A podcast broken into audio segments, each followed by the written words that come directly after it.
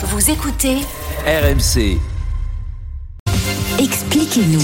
Expliquez-nous, Nicolas. C'est une nouvelle tragédie qui a eu lieu à Gaza dans la nuit de mercredi à jeudi. Plusieurs dizaines de personnes ont été tuées lors de l'arrivée d'un convoi humanitaire. Il y a deux versions contradictoires sur ce qui s'est passé. Oui, deux versions sur le déroulé des faits, mais une certitude. Tout a commencé parce qu'il faut bien appeler une émeute de la faim. Vers 4 heures hier matin, un convoi d'une trentaine de camions avec de l'aide alimentaire a franchi la frontière entre Israël et la bande de Gaza, puis s'est dirigé vers la principale ville, la ville de Gaza. Arrivé par la route de la côte, au rond-point de Naplouse, à l'entrée de la ville, le convoi s'est alors retrouvé au milieu d'une foule, plusieurs milliers de personnes, d'hommes, de femmes et d'enfants, qui s'étaient déplacés au milieu de la nuit lorsque la rumeur a commencé à circuler annonçant l'arrivée de nourriture. Des images tournées par des drones israéliens montrent ces scènes de chaos avec les camions entourés par la foule qui commençait à les dévaliser. Et c'est à partir de là que les versions divergent. Oui, les Palestiniens affirment que les soldats israéliens ont ouvert le feu sur des civils affamés.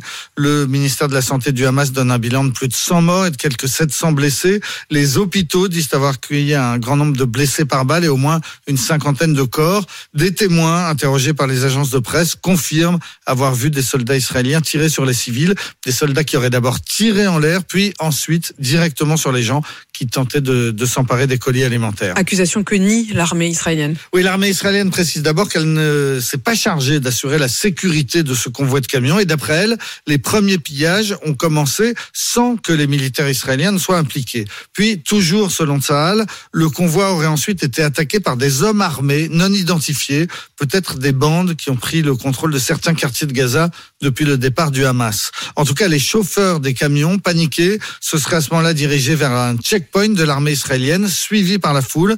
L'armée explique que les soldats qui tenaient ce point de contrôle se sont sentis menacés, qu'ils ont d'abord tiré en l'air, mais que la foule n'a pas reculé. Si l'on en croit le porte-parole de l'armée, les morts et les blessés ont surtout été piétinés par des mouvements de foule dans la panique. Les Américains demandent maintenant une enquête indépendante pour faire la vérité sur ce drame.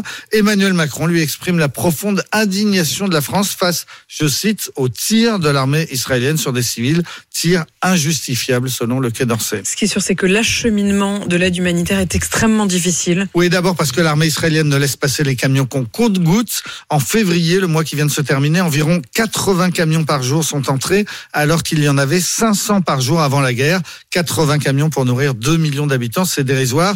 Et ces camions sont effectivement régulièrement attaqués, soit par des civils affamés, soit par les bandes de, des bandes armées. L'UNRWA, l'agence de, de l'ONU, a renoncé, pour des raisons de sécurité, à envoyer des camions dans la partie nord et donc dans la ville de Gaza. Et c'est donc là que les problèmes de famine sont les plus criants.